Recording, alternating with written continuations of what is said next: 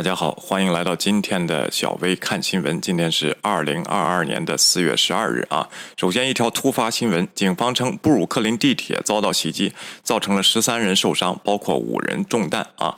地铁枪击事件事件发生在全市枪击暴力事件的增加这个之初啊。随着对袭击者的继续搜寻，学校就地避难，企业开始关闭。然后，埃里克·亚当斯正在监督对枪击事件的反应，同时呢，他在阳性的隔离过隔离过程之中啊，目击者呢对这个枪击现场情况呢进行了描述啊啊，他们非常害怕。拜登和加兰正在监视布鲁克林发生的事件啊，加兰是 FBI 的这个头啊。枪击事件的增加使这座这座城市感到不安，并影响了人们对公共安全的看法。呃，具体是怎么回事呢？官员们说，在周二周二早上的最高峰。有八个人在布鲁克林地铁站被枪击，当时混乱的场面，呃，场面非常混乱。城市呃，游客们呢试图在烟雾缭绕的地铁站里逃离啊。警察局说，早上八点三十分，警察被叫到了第三十六街的车站，那里的 D N 和 R 线穿过了日落公园附近。消防部员呃，消防部门表示，至少有十六人受伤，其中八人被枪击伤。啊随着纽约市努力从大流大流行中恢复过来，人们对公共安全的担忧增加了，暴力事件开始发生。布鲁克林技术高中新生十五岁的约翰布希卡雷斯说：“他乘坐 Ray Ridge 向北行驶的 R R 列车一直很平静，直到早上八点三十分，火车才接近接近三十六街啊。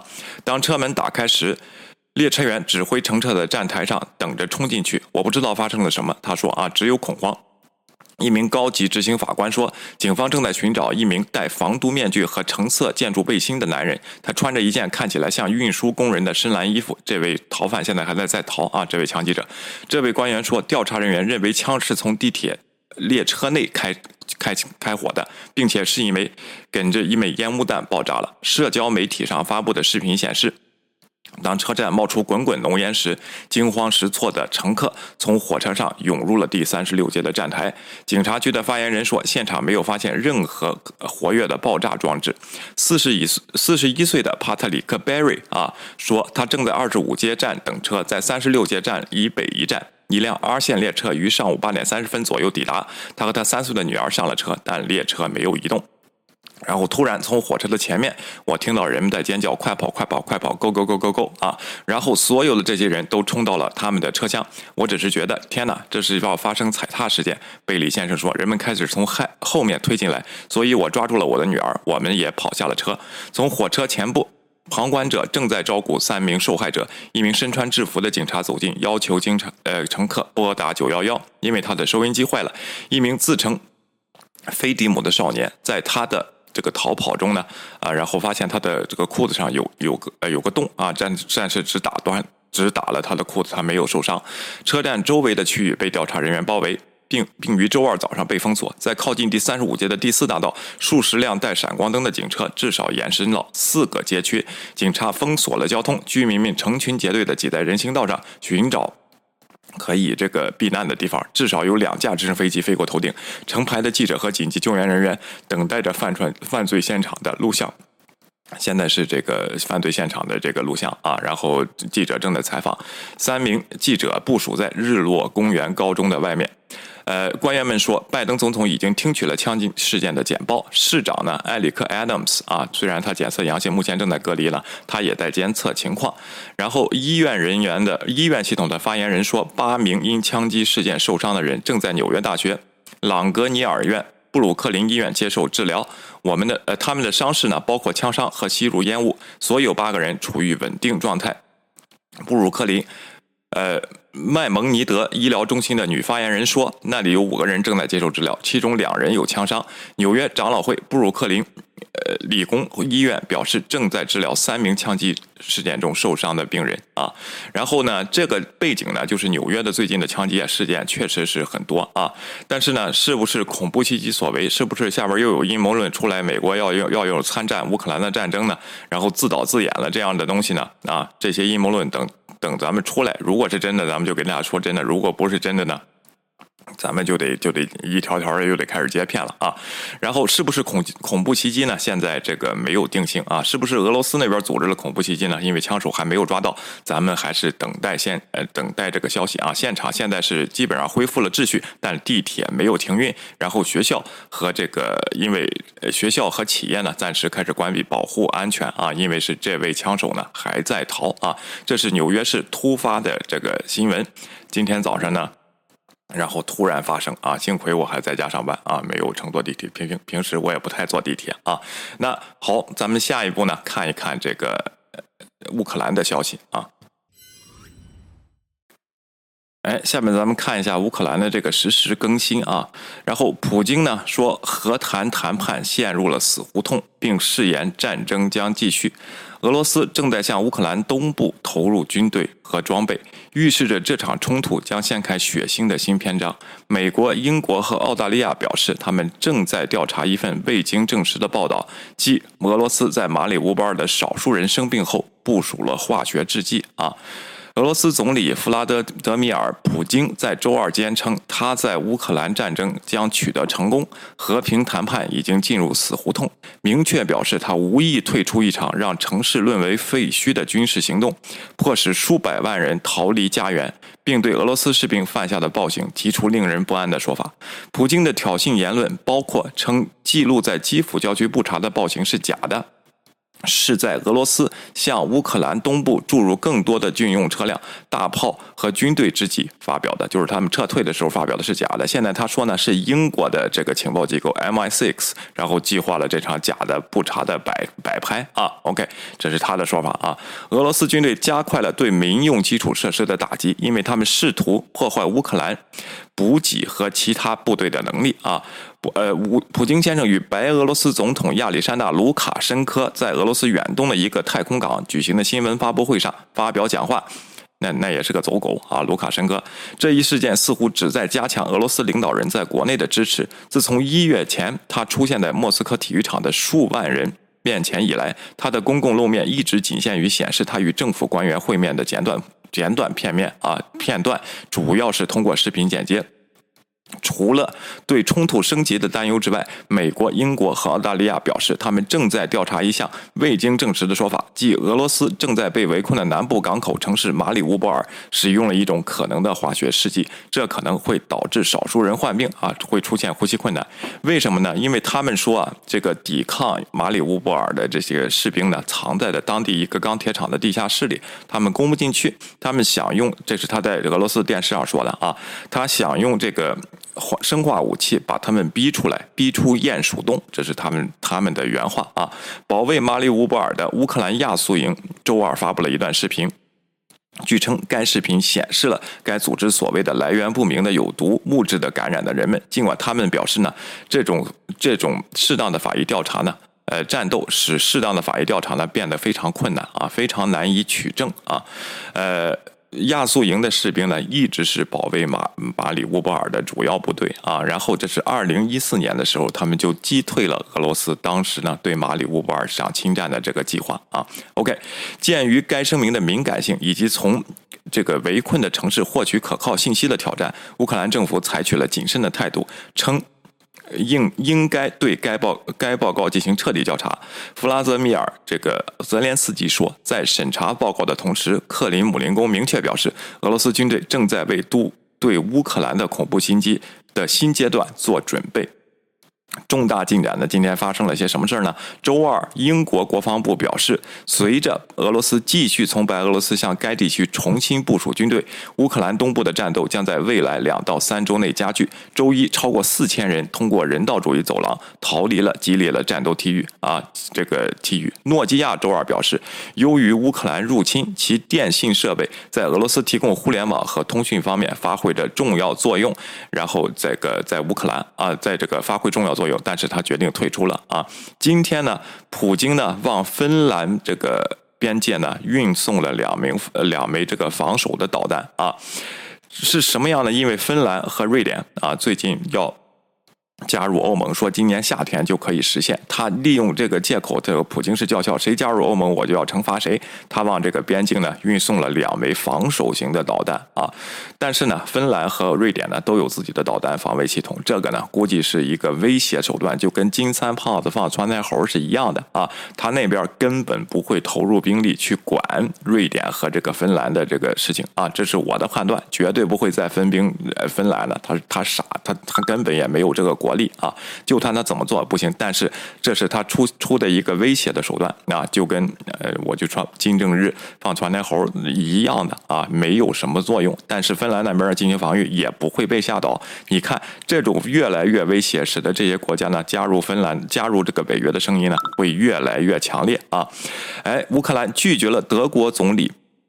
德国总统弗兰克·沃尔特·施泰因迈尔的访问，这是对他与莫斯科高级官员和天然气项目的长期关系的回应啊！这是前这个总理啊。OK，本周施泰因迈尔将与波兰和波罗的海同行一起访问基辅，但是泽连斯基呢？这个拒绝了啊！新西兰表示呢，他将向欧洲派遣五十多名士兵，帮助向乌克兰分发援助物资。物资，这是新西兰政府在战，这是任何国家的政府在战时直接援助合作合作伙伴的罕见这个举措啊！会不会有更多的这个国家呢？就明着说啊，然后这个。明着说啊，然后我要去帮助乌克兰呢，派自己的士兵呢，虽然是只是在后勤方面呢，咱们拭目以待啊。另外呢，那个这个生化武器亚速营的这个事情啊。呃，如果调查这个东西的话，这都是在找这个出兵的借口啊，北约出兵的借口。今天英国呢，国防大臣是非常强硬的啊，如果一旦证明你使用了生化武器啊，我们就会不惜一切代价啊，就会就会进去啊。但是不是话说的太晚呢？还是中间有什么猫腻猫腻呢？咱们还得再看啊。现在这个战争升级的情况呢，是非常非常的严重的啊。今天普京呢，还在他的讲话中说了什么呢？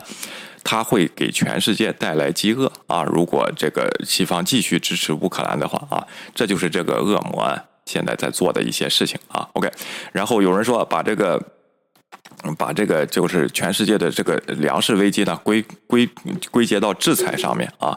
是吗？啊，他在袭击，普京在袭击，定点袭击这个乌克兰的粮库。他的战争导致乌克兰农民没法去播种啊，怎么解决这个问题呢？那只有全世界在别的地方加大自己的产量。一旦确认信息的话，那现在看来呢，这个信息是确认的。那小麦的生产和这个 wheat 和这个 barley 啊这些的生产，在别的国家呢，要赶紧进行播种和规划了啊。这个不是一天两天能感觉的，这也是全世界的困境。极右势力也正在运用这一点，包括对天然气和石油的这个能源的制裁方面呢啊，然后再加大自己的力量。为什么呢？他们宣称能解决这样的问题，而实际他们的解决方法呢，就是再一次向普京和俄罗斯妥协啊。如果这样进行了这这场东西，那下一次的时候，这场危机呢会变得更长、更加大，然后普京会变得更加肆无忌惮啊。那现在执政的这个北约呢和欧盟的政府呢，看清了这一点。二零一四年的时候就没有采取这样做，这导致在疫情这个节骨眼上又出现了这场战争啊！普京俄罗斯对这个俄罗斯对乌克兰的肆意侵略，现在确实是长痛不如短痛的时候，要解决这个问题啊，带来长期的和平，而不是说现在和谈逼着乌克兰去投降啊！投降完了以后，好像这场战争没有发生一样。那下次他再来打击的时候呢？这个世界会陷入更深的苦难啊！然后法国的这个大选呢？包括匈牙利，包括塞尔维亚，都在证明了这场这场极右在于利用这个来扩大自己的这个势力。他们用的方式呢，就是不给民众说清楚事实啊。民众呢也选择他们想要听的事情啊，只看这个口号呢，就是说，哎呀，我的这个天然气受影响了，我用的汽车呀会加油会受影响了啊。然后这个我的这个取暖会受影响了，我的这个 gas bill 会会增加啊。他没有给大家说，那现在执政政府也在积极解决这个问题，会花一段时间。现在如正在谨慎的解决这个问题，国内也是有压力，他们是明白的。右派政府承诺这些东西上来以后，他们去拿卢布购买俄罗斯的这个。这个天然气呢，并不能马上解决全世界这个油价因为短缺的供应，然后导致期货长期这个油这个天然气和上涨啊，这个价格上涨造成来的大家感受到的这个油价上涨和这个 gas bill 的上涨的情况，他们右派是绝对不会给大家说这个的啊。另外呢。他还会用卢布，然后这个继续的支持这个俄罗斯啊，然后或者是用这个欧元继续继续支持了俄罗斯啊。拖延这个制裁俄罗斯能源的这个计划，然后导致呢民众会 suffer 的更久啊，因为俄罗斯那边呢也会因为这个事情，他会恶意涨价啊，这个他一直在做，他会要挟卡住你的脖子，而右派政府呢，为了他们上台呢，他是不会给大家说这些事情的，所以说大家一定得明白这场战争到底在打什么，不要让这帮人呢然后占了先啊，然后呢下面。那法国正在进行的大选呢？今天这个玛丽娜·勒庞呢，就证明了这个观点啊，他表示。制裁俄罗斯，他是欢迎的，但是反对对俄罗斯天然气实施制裁啊。法国总统候选人玛丽娜·勒庞表示，他广泛支持对俄罗斯的制裁，但在石油和天然气方面除外啊。这就是在走钢丝啊，这个问题说是解决实际的问题，实际上你的价格在消费者的手中是一点不会变化的，因为你不制裁这个东西，因为全球都在制裁，俄罗斯拿这个是当武器啊，然后这个。马上人家换了以后，法国就会落后，会把如果他上位实行这个措施的话啊，会把法国变成俄罗斯的同盟，以后跟俄罗斯脱钩会越来越难啊，这是非常非常这个危险的一个事情。但是呢，如果选民不明白这一点呢，他的支持率就会增高啊。下面说，这位极右翼政治家将在第一轮第一轮呃，他已经在第一轮获得有史以来最高的成绩后，在第二轮选举中与马克龙争夺总统之位。但因为涉嫌在乌克兰战争中与俄罗斯关系太近而受到批评啊，他说：“今天说我完全赞成所有其他的制裁措施啊。”但是我不希望法国人民遭受石油和天然气制裁的后果，这就是高喊的口号。但是这个口号呢，好多人认同，包括美国这边，Tucker Carlson 啊，说我们自己的问题还没有解决呢，管管那个乌克兰干嘛呢？啊，他不知道这个，他不给大家说全球一体化这个国家的威胁会给以后的这个全球经济带来什么东西，他不给大家说啊，这是他们快速吸粉、增加影响力的这个方式啊，因为。他们觉得一个简单的政策可以解决这个全球的一个问题。法国人民只要不制裁俄罗斯的天然气，就能继续平安的，然后永久的、快快乐乐的 （happily ever after） 的过生活，那是不可能的。在现在世界的这个情况下啊，当然有人说啊，欧洲的领导人不是都没在这个制裁吗？啊，这个不不都是没用吗？现在现在在找替代方案，而勒庞的解决方式是永远，他只要他在位，就继续立。利用俄罗斯的这个天然气啊，然后不会寻找新型能源的解解决方法啊，而且你看极右都是要不就是化石能源的这个保有者啊，加大开采呀，加大进口啊，这个这些东西他们不管环境的这些事情，他们只解决实际的问题，而且还解决不了，会把人类带向更大的灾难啊！希望大家能能看明白啊。与许多其他欧洲国家一样，法国通过管道和俄罗斯进口大部分天然气，而用于住宅和商业能源。但勒庞女士因过去支持俄罗斯及普京而受到了竞争对手的这个批评。他在二零一四年呢，取消呼吁取消这个。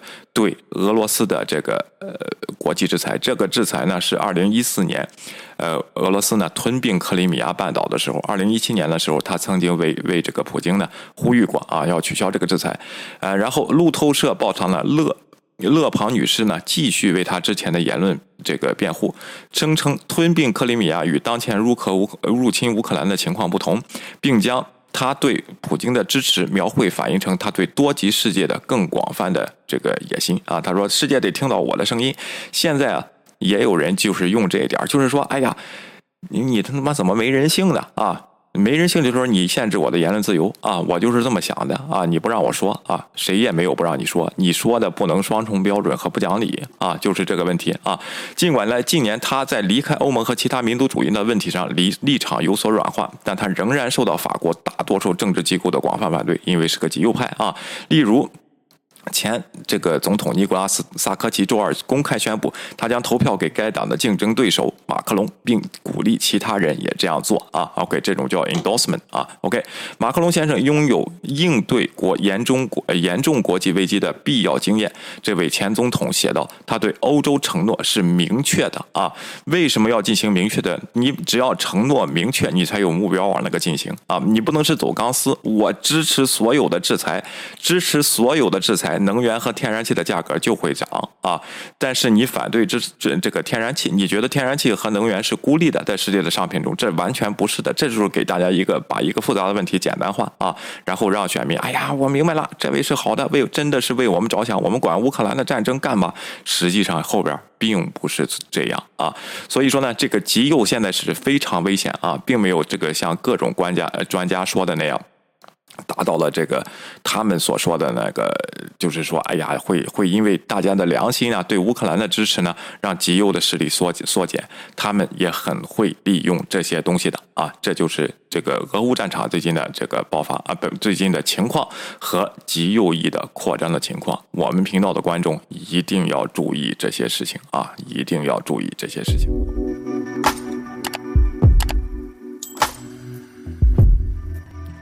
哎，下面呢，咱们看一下中国的世界上的举动啊。今天有一条这个也是重大新闻吧啊，这是以色列和中国建交不知道庆祝多少年啊，然后送了一批杯子给以色列这个部长啊，结果呢？中国大使馆发现里边呢有疑似间谍装置的这个东西啊，咱们具体是看看怎么回事啊。据多家希伯来媒体周二上午报道，中国驻以色列大使馆作为礼物赠送给一名以色列部长的旅行杯啊，Mark 杯，并发现含有疑似间谍装置的部件啊，然后这个。呃，然后陆军电视台呢，首先报道说，例行检查时发现了中国大使馆向政府部门呢发送了几个此类的马克杯，其中包含一些可疑的部分。进一步检查后，怀疑该组件是一个监听设备啊。这位部长呢收到了警报，然后这个报道称呢，大使馆送来的所有杯子呢都被收集在一起进行进一步的检查。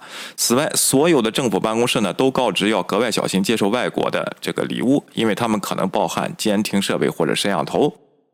然后，据瓦拉新闻这个援引一位未未具名的这个以色列官员的说话呢，这个可疑的杯子是由中国大使馆寄给科技部的，很可能是给创新科技部长这个奥里特哈拉恩的啊。这这位官员说呢，在他到达办公室之前呢，对杯子进行了检查，并补充说呢，类似的杯子已经寄给了交通部长。这个米凯利的办公室啊，报道指出呢，这两个部门都与中国感兴趣的以色列基础建设项目有关。据第十二频道报道呢，外交部的官员表示正在调查此事，并指出细节仍不清楚。然而，由于检查正在进行中呢，多家媒体发表了这种怀疑。这一点呢，值得注意。就是中国现在啊，这些事儿呢，特别这个引得人的注意意和报道啊。也就是说，实际上啊。不管这条消息真假啊，你的在国际上公信力，你给人的印象是种干嘛呢？偷偷摸摸的啊，盗取资源的啊，呃，这个窃窃呃窃夺人家情报的啊，这么一个东西。你说全世界各国呢，这个间谍活动啊都有，但是中国为什么给人家一种中国的国安给人一种这种印象呢？就是偷偷摸摸的啊，然后不是这种真正的。举行这个间谍活动，而且酸酸的，包括侮辱人家这个英国的这个零零七啊，这个虚构的人物零零七啊，怎么会造成了一个这样形象？在国内呢，反而这是战狼啊，这是这个我们大国领先啊这样的情况。实际上，在国内呢是这种情况啊，是在国际声誉上呢，你的情报监控是好像小丑一样的，但是大家都防着你啊。OK，近年来呢，在特朗普和拜登政府下的中美贸易中呢，以色列和中国的关系逐渐升温，中国对以色列的创新和。这个兴趣呢日益增加，尤其是在技术医疗啊、医疗技术、机器人技术和食品技术和人工智能方面。虽然拜登总统尚未对对华关系及以色列提出具体要求，但近期美国已多次公开提出提出了这个呃以色列与中国的关系啊。中国不断增长的经济呢，正迫使以色列在政治和经济上与崛起的超级大国重新定位。以色列国家统计局一月份表示，二零二一年中国成为以色列最大的进口来源国，甚至超过了美国。同月。以色列和中国举行了创新合作这个联合委员会，在外长这个拉皮特和中国副主席王岐山的领导下，呃，这个委员会呢同意了一项这个为期三年的计划，以规范两国之间的合作和政府间的对话啊，直到二零二四年。在逐步加强与北京联系的同时呢，以色列政府还通知拜登政府，他将让白宫了解与中国达成的重大协议啊，就保持透明状态和中国的合作啊，并准备在以色列以最亲密的盟友美国提出反战时，重新此呃审查此类协议啊。其实这个以色列和中国的关系啊是不错的，咱们历史上啊是有渊源的。啊，然后就是包括这个二战的时候，呃，咱们说过在上海的提篮提篮桥嘛。其实以色列这个国家还是知道感恩的，但是呢，现在这个问题说，你老是这样搞的话啊，然后这个这个就没有意思了啊。OK，你老是这样搞，偷偷摸摸的这样的东西的话啊，没有关系啊。然后呢，这条新闻呢又然有有更新啊，突然经过。调查这个 Shinbet 宣布杯子里没有任何不妥之处，也没有其他类似的东西被送往以色列的其他部位啊。他那意思呢，可能是虚惊一场啊。但是为什么媒体这么热衷报道这样的事情呢？啊，咱们还得继续看看啊。大家你们怎么看呢？请下边的留言呢告诉我们。好的，谢谢大家，这就是今天的小微看新闻啊。我们晚上差一点午夜再相见，拜拜。